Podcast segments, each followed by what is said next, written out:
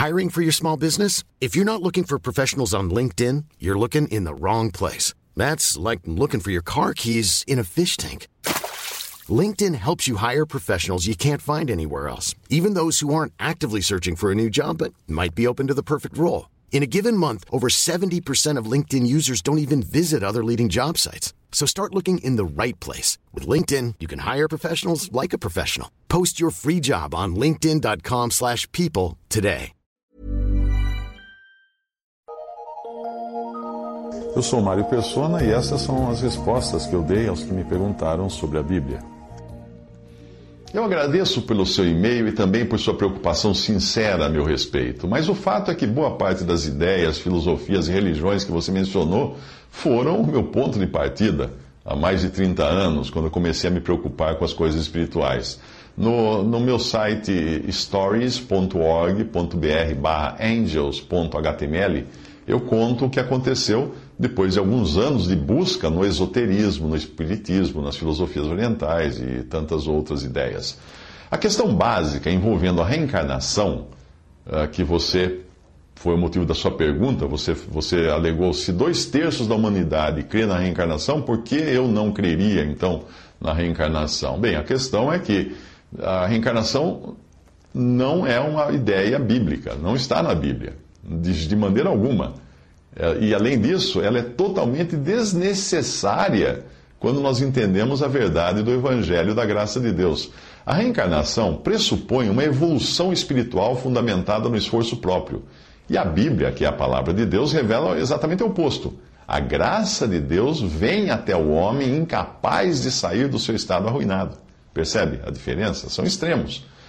Quando nós falamos em evolução no sentido da natureza, isso obviamente inclui a ideia da sobrevivência do mais forte e sua supremacia sobre o mais fraco ou menos capaz. Na teoria da evolução natural de Darwin, não existe lugar para deficientes. O mais capaz come o menos capaz e garante a sobrevivência da continuidade da espécie. O mais forte destrói o mais fraco. Na teoria da evolução espiritual, Igualmente, não existe lugar para deficientes espirituais. Apenas os mais capazes evoluem por meio daquilo que você chamou de trabalho árduo da evolução espiritual. É, tá vendo? É o, melhor come o, o pior. Mas quando nós vamos ao cerne do Evangelho, nós encontramos que Cristo Jesus veio ao mundo para salvar pecadores. E Paulo, na sua carta aos Coríntios, continua assim: Porque a palavra da cruz é loucura para os que perecem, mas para nós que somos salvos é o poder de Deus. Porque está escrito: Destruirei a sabedoria dos sábios e aniquilarei a inteligência dos inteligentes. Onde está o sábio? Onde está o escriba? Onde está o inquiridor deste século? Porventura não tornou Deus louca a sabedoria deste mundo? Visto como na sabedoria de Deus o mundo não conheceu a Deus pela sua sabedoria, então aprove a Deus salvar os crentes pela loucura da, da pregação. Porque os judeus pedem sinal e os gregos buscam sabedoria, mas nós pregamos a Cristo crucificado, o qual é escândalo para os judeus e loucura para os gregos. Mas para os que são chamados, tanto os judeus como gregos, nós lhe pregamos a Cristo, poder de Deus e sabedoria de Deus. Porque a loucura de Deus é mais sábia do que os homens e a fraqueza de Deus é mais forte do que os homens.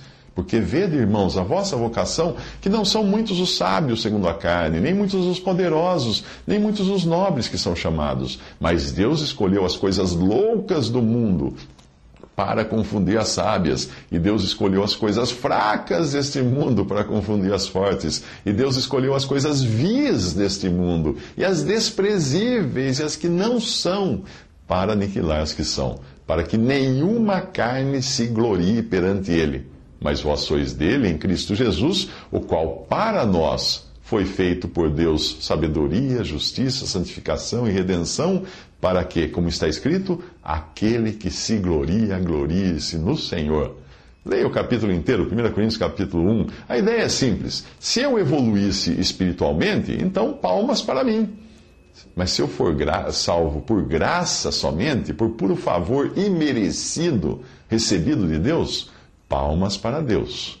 Se a minha salvação ou evolução espiritual está baseada nas coisas que eu faço e no meu esforço, eu acabo transformando Deus em meu devedor, Pois, se existe um referencial divino eu, e eu cumpro os passos exigidos nesse referencial divino, aí eu posso cobrar de Deus as vantagens que, que eu mereço. Afinal, eu fiz a lição de casa, eu estudei, fui bem nas provas, então ele me deve a melhor nota. É, essa é a posição de um reencarnacionista, ou de um espírita, ou de qualquer pessoa que, que confia em si mesma para ser salva.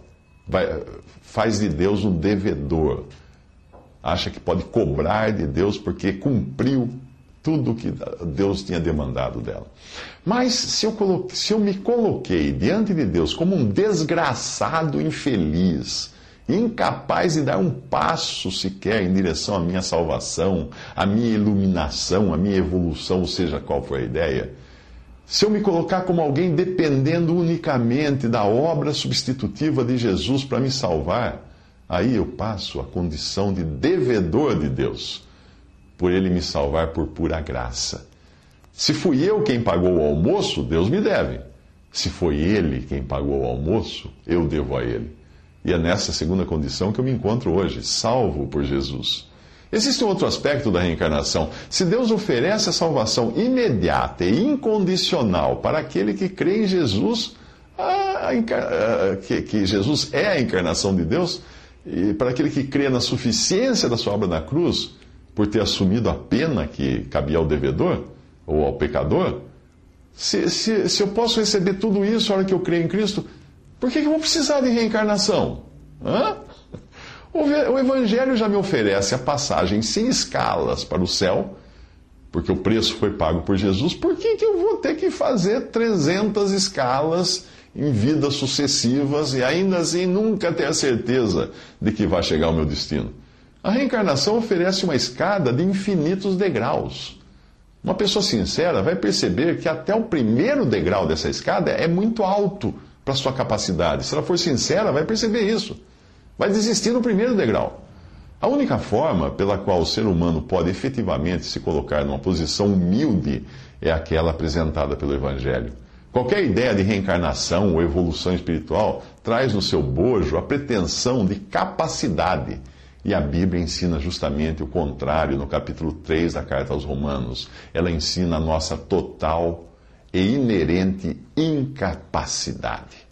Todos pecaram e estão destituídos da glória de Deus. Não há um justo, nenhum sequer. Não há ninguém que entenda, não há ninguém que busque a Deus.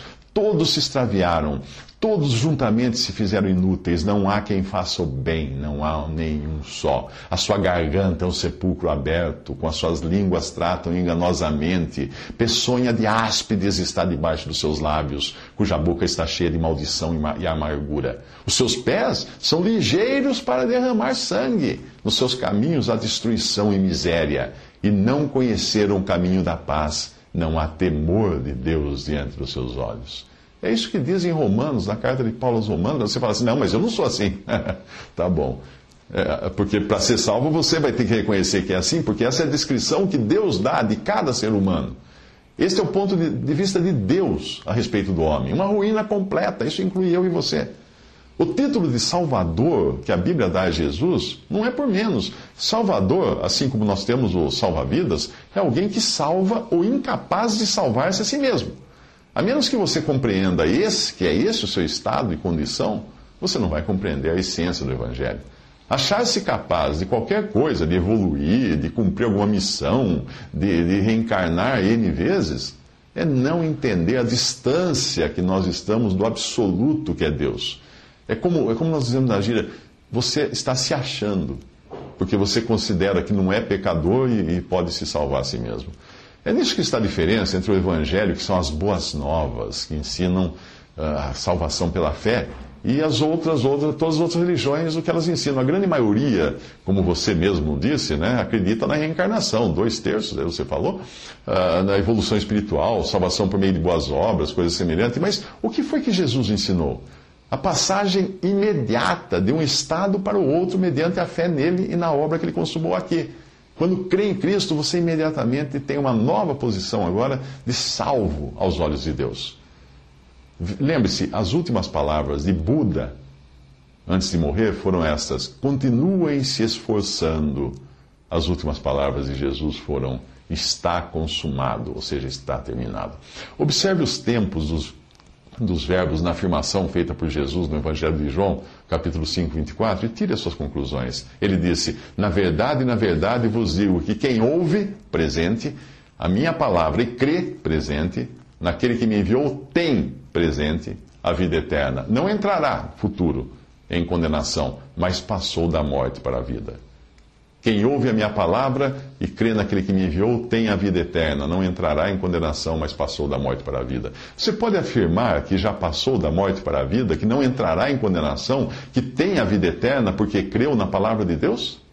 Entenda que vida eterna não é uma vida que nunca mais acabará, mas é a mesma vida de Deus, que não tem começo e nem fim, porque é eterna. Uma vida que nunca acaba é uma vida perpétua apenas. Fica aí o que eu encontrei na Bíblia e na fé que eu professo desde a minha conversão em 1978. É isso que eu, que eu creio. Eu tenho feito vídeos de três minutos falando de, de, de Cristo, do Evangelho. Né? Você encontra muita coisa em trêsminutos.net e também respondi.com.br. E certamente você não vai, não vai concordar com tudo isso, como eu mesmo não concordei com a pessoa que da primeira vez me falou da graça de Deus há mais de 30 anos. Foi só quando eu entendi que graça é um favor imerecido, algo que você não pode pagar ou dar qualquer coisa em troca, foi aí que eu percebi o que Jesus tinha feito por mim e o que Deus estava me oferecendo. É compreensível que dois terços da população do planeta acreditem em reencarnação, como você afirmou, acredite na evolução espiritual, na salvação por meio das boas obras, do mérito pessoal. É compreensível. Porque a alternativa para isso é a graça de Deus. Mas a graça de Deus é um soco no estômago do ego. Porque para aceitar a graça de Deus, eu preciso me reconhecer pecador, incapaz e inapto de dar um passo sequer em direção a Deus.